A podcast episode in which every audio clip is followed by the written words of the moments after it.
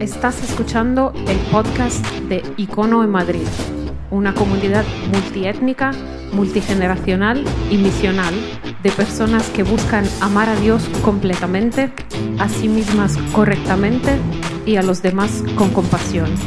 Este es el mensaje del domingo pasado.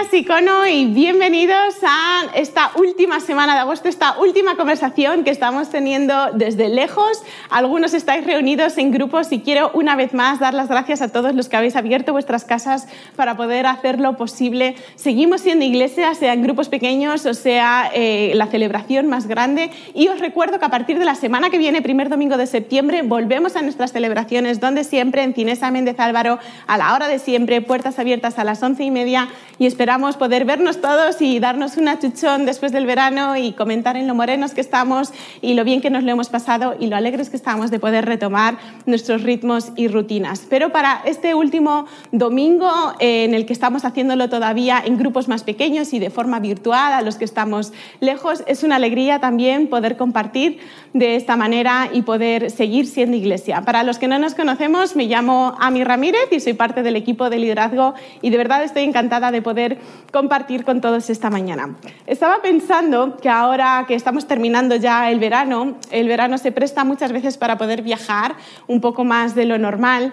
Eh, no siempre, no siempre se puede, pero muchas veces sí. Y cuando es momento de viajar, eh, para mí hay dos tipos de personas. Están los que saben hacer maletas y los que no.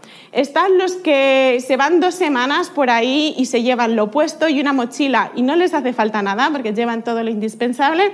Y están los que yo llamo los por si acaso, que se, llevan, se van tres días y se llevan una maleta enorme con un montón de cosas por si acaso. Por si acaso llueve, por si hace frío, por si hace calor, por si me invitan a una fiesta. Llevan de todo por si acaso. La verdad es que aprender a viajar ligero es un arte. Yo no sé si necesariamente se aprende con la edad eh, o es más cuestión de personalidad. Pero hoy quiero que hablemos de viajar ligeros por la vida. Y eso sí que es algo que todos podemos y debemos aprender. Y para ello vamos a abrir hoy las escrituras. Si tienes tu Biblia, ábrela. Yo lo tengo aquí todo en el ordenador.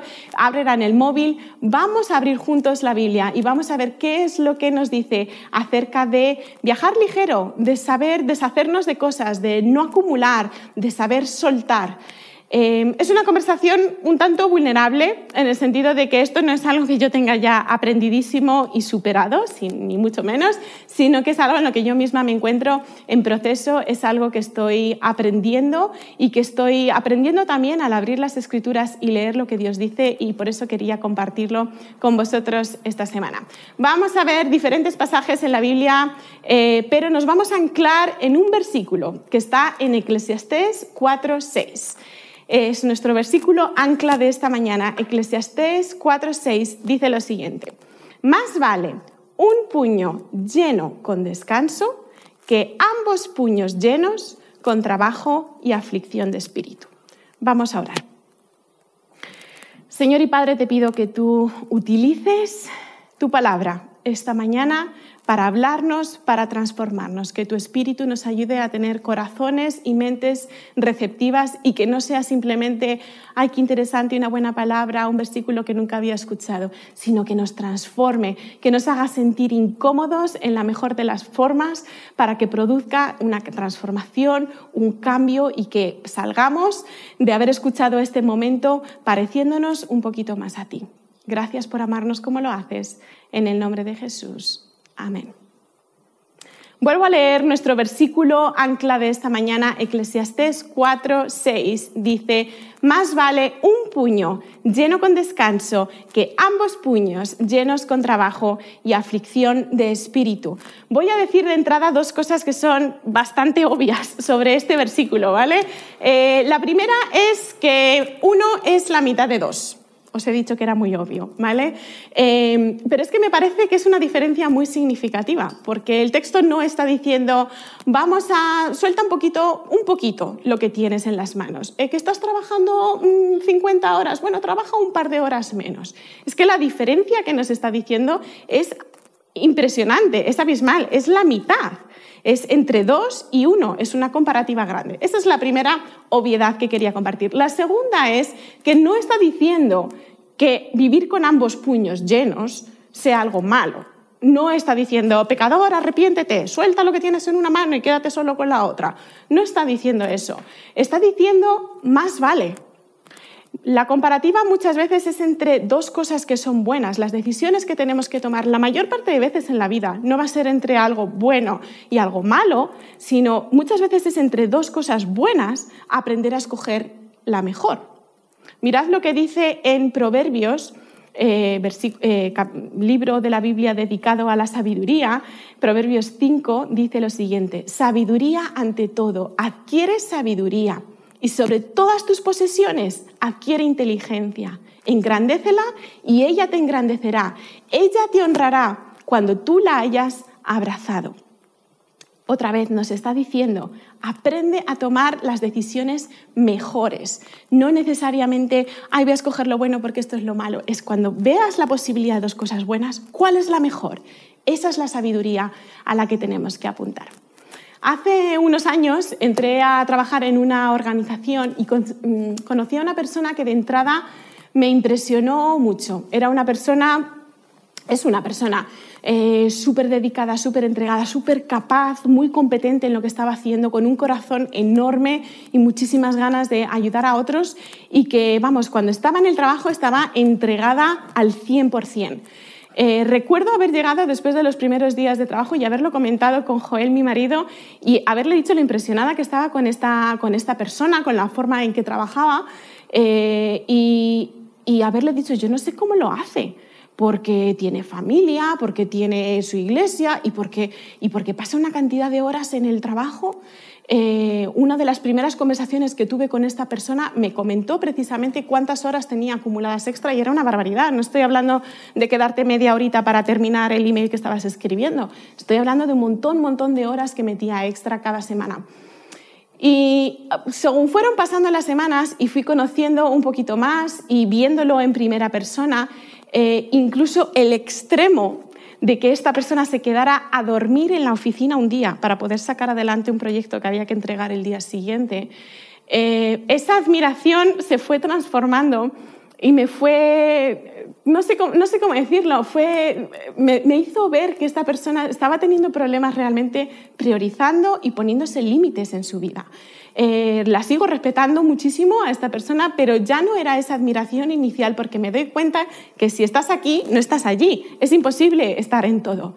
Y la Biblia nos enseña que debemos también aprender a buscar el descanso en nuestras vidas. Eh, ojo, con esto no estoy diciendo que el trabajo sea malo, ¿vale? Esto a ver si alguien lo va a coger como decir, bueno, bueno, es que el otro día en la iglesia han dicho que mejor trabajemos la mitad de las horas y el Señor ya proveerá para el resto. Ojo, creo que eh, primero que el trabajo es bueno, el trabajo es un regalo de Dios, nos lo dice también en Eclesiastés, os leo otro versículo, Eclesiastés 2.24, mirad lo que dice, no hay cosa mejor para el hombre, la mujer, sino que coma y beba y que su alma se alegre en su trabajo. También he visto que esto es de la mano de Dios. Es un regalo de Dios. Pero tristemente me parece que nosotros caemos muchas veces en el extremo. Creo que no es una exageración decir que algunos de nosotros lo llevamos al punto de que no tenemos tiempo para comer y beber. Es que conozco gente que me dice, no tengo tiempo para comer durante mi jornada laboral. No tenemos tiempo para comer, beber y mucho menos que nuestro alma se alegre en nuestro trabajo. Nuestro alma, seamos realistas, está estresada por nuestro trabajo la mitad de las veces. Y eso es el trabajo y la ficción de espíritu de la que estábamos hablando en el primer versículo, con los dos puños llenos. Cada circunstancia es diferente. Creo que hay momentos en la vida en que no hay más remedio que vivir con los dos, los dos puños llenos de trabajo porque es lo que hay y es lo que necesitamos hacer en ese momento para salir adelante. Y tal vez esa es tu circunstancia esta mañana y estás escuchando y estás diciendo, ya me gustaría, pero es que como suelte un poquito de lo que tengo, no llego a final de mes. Puede ser, puede ser que esa sea tu circunstancia, pero si lo es, recuerda esto, llegará el momento en el que puedas elegir, llegará el momento en el que sí que puedas soltar, abrir una de las manos, vivir con menos y eh, hallar descanso y escogerás vivir con los dos, puños llenos, con trabajo y aflicción de espíritu. ¿Por qué? ¿Por qué nos cuesta tanto tomar la mejor decisión? Mientras pensaba en esto, pensaba en por qué nos cuesta tanto escoger lo mejor sobre lo que es simplemente bueno. Pensaba que al final nos hemos estado creyendo mentiras de Satanás. En Juan 8 dice que el diablo, Satanás, es el padre de mentiras, es el engañador de este siglo. Y tristemente muchas veces nos dejamos engañar por él.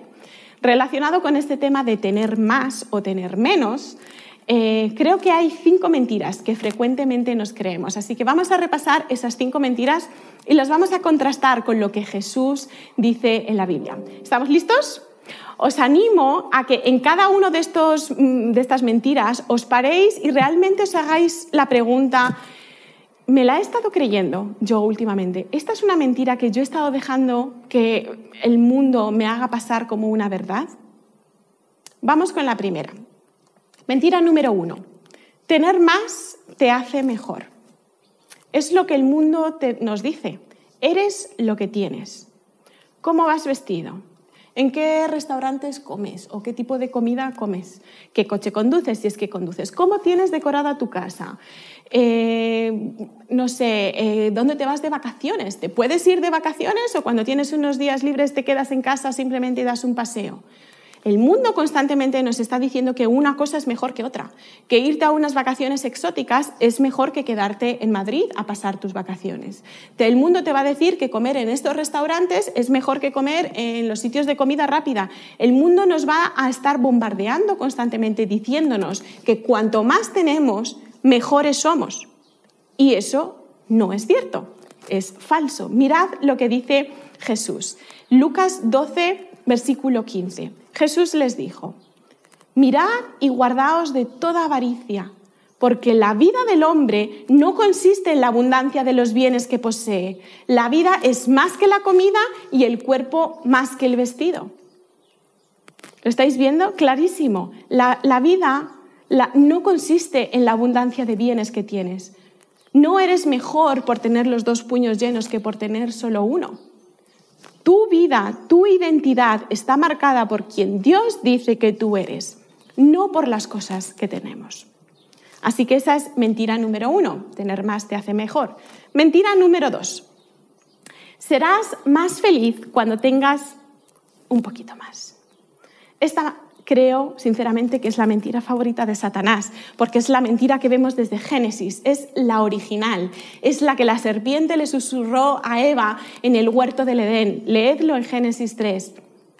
Le dijo, Eva, sí es cierto, puedes comer peras, manzanas, melocotones, plátanos, sandías, cerezas, fresas, pero ese árbol, ese del que Dios te ha dicho que no comas, serás un poquito más feliz cuando comas de él, porque serás como Dios. Y lo cierto es que esta es una mentira que nos tragamos tan fácilmente, siempre buscando qué es lo siguiente. Si estás escuchando esto y tienes 30 años, y es por poner una edad un poco aleatoria, pero espero que esta sea una lección que ya has aprendido en la vida, porque ya has vivido lo suficiente como para ir alcanzando objetivos y darte cuenta que el siguiente objetivo no te hace estar más satisfecho sino que te hace simplemente querer uno más. Te pongo un ejemplo. Estabas en el instituto y decías, es que esto es un rollo porque tengo que estudiar desde historia hasta matemáticas todas las cosas que no me interesan y no puedo enfocarme en lo que a mí de verdad me gusta. Cuando esté en la universidad y pueda estudiar la carrera que yo quiero, entonces seré un poquito más feliz. Llegas a la universidad y te das cuenta que no era así tampoco, ¿a que no? A que también hay un montón de asignaturas que no tal y encima los profesores son injustos y encima los horarios y encima los compañeros hay que estudiar es un rollo. Cuando tenga mi primer trabajo, entonces seré un poquito más feliz. Llega tu primer trabajo, consigues algo a lo mejor incluso relacionado con lo que estudiaste y te das cuenta que no era lo que esperabas y que encima el sueldo es una miseria y tienes que seguir viviendo en casa de tus padres. Bueno, es que es este trabajo. Cuando tenga el otro trabajo, cuando tenga lo siguiente, entonces seré un poquito más feliz. Y quien habla de la vida laboral, habla de la vida relacional cuando tenga novio, cuando tenga novio, cuando me case, cuando me case, cuando me compre una casa, cuando mm, tenga un perro o cuando nazca mi primer hijo. Siempre estamos buscando lo siguiente, pensando que lo siguiente nos va a satisfacer un poquito más. Pero he aquí sorpresa de sorpresas. Si no has aprendido a estar satisfecho con lo que tienes ahora, no vas a estar satisfecho con lo siguiente tampoco.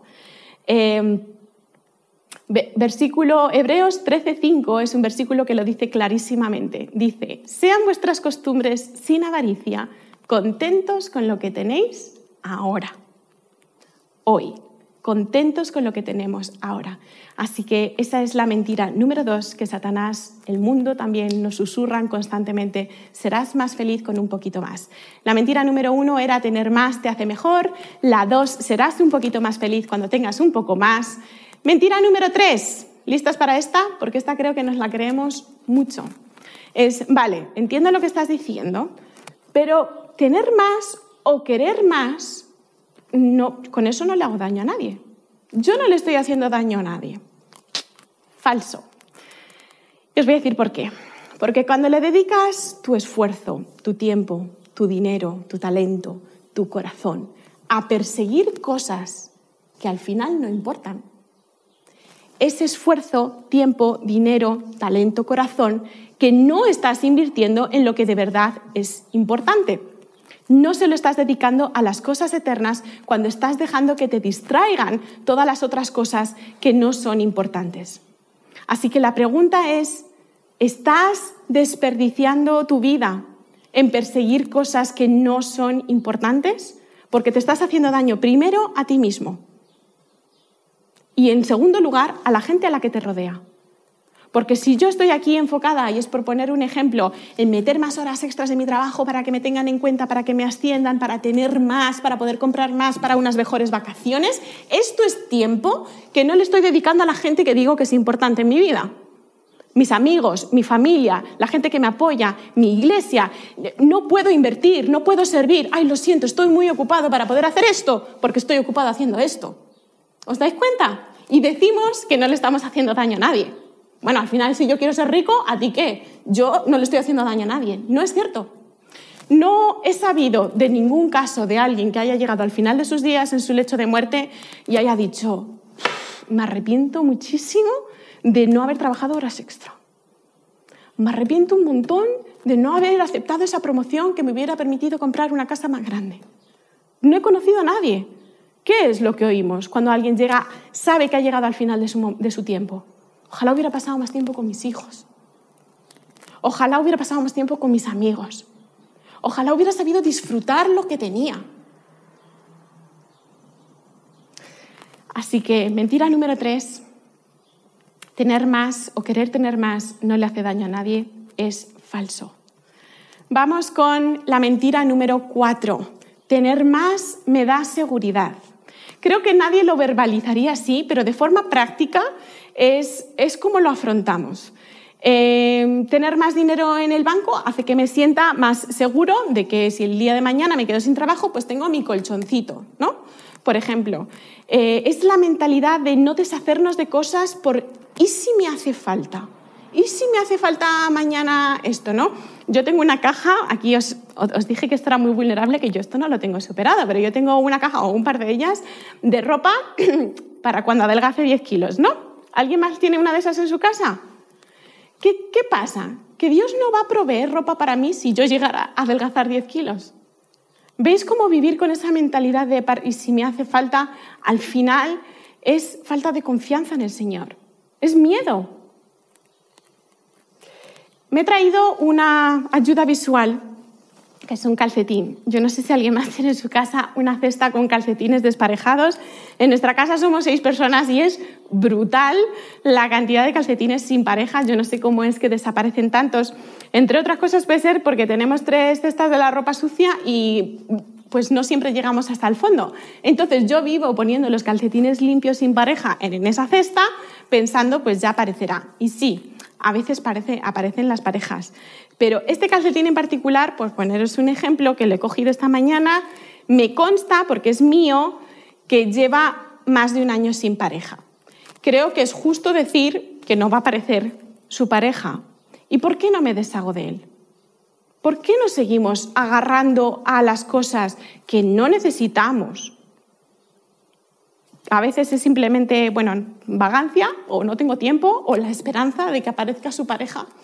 Pero tantas veces nos estamos agarrando las cosas por miedo, por miedo. Y yo, esto me hacía pensar inmediatamente en, en el Padre Nuestro, cuando Jesús nos enseña a orar eh, y dice, el pan nuestro de cada día, dánoslo hoy. ¿Os dais cuenta que no pide por el pan de mañana, ni el pan de la semana que viene, ni el pan del año que viene?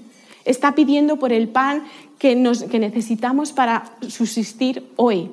En nuestra mentalidad occidental, en nuestra mentalidad española, eh, de tener abundancia, porque la tenemos, normalmente no estamos preocupados por lo que vamos a comer hoy. Normalmente estamos preocupados por mañana y por el mes que viene. Y eso es no aprender a confiar en el Señor. El versículo que os leí antes en Hebreos 13, dejadme continuar leyendo hasta el versículo 6. Decía así, sean vuestras costumbres sin avaricia, contentos con lo que, tenéis ahora, porque Él dijo, no te desampararé ni te dejaré, de manera que podemos decir confiadamente, el Señor es mi ayudador. Él quiere proveer para ti y para mí. Tener más no te va a dar más seguridad. Lo que nos da seguridad es confiar en que Dios nos ama y provee para lo que necesitamos. Así que ahí vamos con la cuarta, vamos a repasarlas todas rápidamente. ¿Te has identificado con alguna de ellas hasta ahora? Mentira número uno, tener más te hace mejor. Mentira número dos, serías más feliz si tuvieras un poquito más. Mentira número tres, tener o querer tener más no le hace daño a nadie. Mentira número cuatro, tener más me da seguridad. Vamos con la quinta y última, y creo que esta es una que tal vez nos va a sorprender a todos un poquito, y lo digo porque, no sé, para mí misma es difícil a veces de aceptar. Mentira número 5. Yo soy rico. Yo no soy rico. La mentira es yo no soy rico. Y normalmente pensamos eso porque conocemos a gente que en nuestra mente, en nuestra cabecita, son ricos. Tienen mucho más que nosotros. Tienen una casa más grande, tienen un coche más nuevo. Ellos sí son ricos. Si yo tengo un coche, bueno, ricos son los que tienen dos. Si yo vivo en un piso, bueno, rico es el que vive en una casa con piscina. Eh, siempre hay alguien que tiene más. Entonces, como tendemos a compararnos con los que tenemos alrededor, pensamos, yo no soy rico, pero esto es también una mentira. Mi padre cuenta una historia eh, de, un, señor en un área rural eh, que estaba hablando con su pastor, con el pastor de su iglesia, y le decía, pastor, yo si tuviera 10 cerdos, le daba 5 a la iglesia y me quedaba con 5. Ah, muy bien, le dice el pastor, qué generoso. Oye, ¿y si tuvieras cinco? Ay, pastor, yo si tuviera cinco cerdos, le daba tres a la iglesia y me quedaba con dos. Ah, fenomenal. Oye, ¿y si tuvieras dos? Ay, pastor, ¿cómo eres? Tú sabes que tengo dos. Se supone que es un chiste y yo soy malísima contando chistes, así que no pasa nada si no te has reído. Más que chiste, es una historia con moraleja. Es que siempre pensamos que los que tienen más son más ricos y que nosotros en realidad no tenemos tanto para dar. Eh, el economista.es, ¿vale? He sacado algunas estadísticas de ahí. El 85% de la población mundial vive con menos de 30 dólares, euros al día. El 85% de la población mundial. Eso significa que si tú en España eres mil eurista, estás en el top 15% de la población mundial. Más estadísticas eh, que nos dan una perspectiva un poquito global. Si tienes la opción de tres comidas al día, estás en el top 40%. A lo mejor no has desayunado porque no has querido o eres como mi marido que con un café va feliz. Pero si has tenido la opción de tres comidas hoy, estás en el top 40%. Si tienes coche, estás en el top 5% de la población mundial. Nos cueste aceptarle, aceptarlo o no, somos ricos. Mirad lo que dice Primera de Timoteo 6, 17 al 18. Y otra vez, este es un versículo que yo muchas veces he leído y he pasado muy rápido por él porque pensaba que no aplicaba a mí. Pero con esta perspectiva global, mirad lo que dice. A los ricos de este siglo, a los ricos de este siglo manda que no sean altivos, ni pongan su esperanza en las riquezas, las cuales son inciertas, sino en el Dios vivo, que nos da todas las cosas en abundancia para que las disfrutemos, que hagan el bien, que sean ricos en buenas obras, dadivosos y generosos. Eso es lo que se nos está pidiendo. Mentira número 5, yo no soy rico. Sí, eres rico, sí somos ricos y tenemos la oportunidad de, como dice este versículo, ser ricos también en buenas obras, ser dadivosos y ser generosos. Icono, termino con un reto. Esta mañana el reto es muy sencillo. Deja de acumular lo que no vas a poder quedarte. Deja de perseguir y de luchar por lo que no vas a poder quedarte. ¿Estás viviendo hoy agarrándote a estos dos puños como si tu esperanza estuviera en ello? Abre la mano. Abre la mano, despréndete, tira, regala. No sé lo que supone para ti, a lo mejor significa hacer limpieza de todas tus cosas, llevar al punto limpio o llevar a un centro en el que puedas donar las cosas. Compra menos. Eso es vivir con un puño.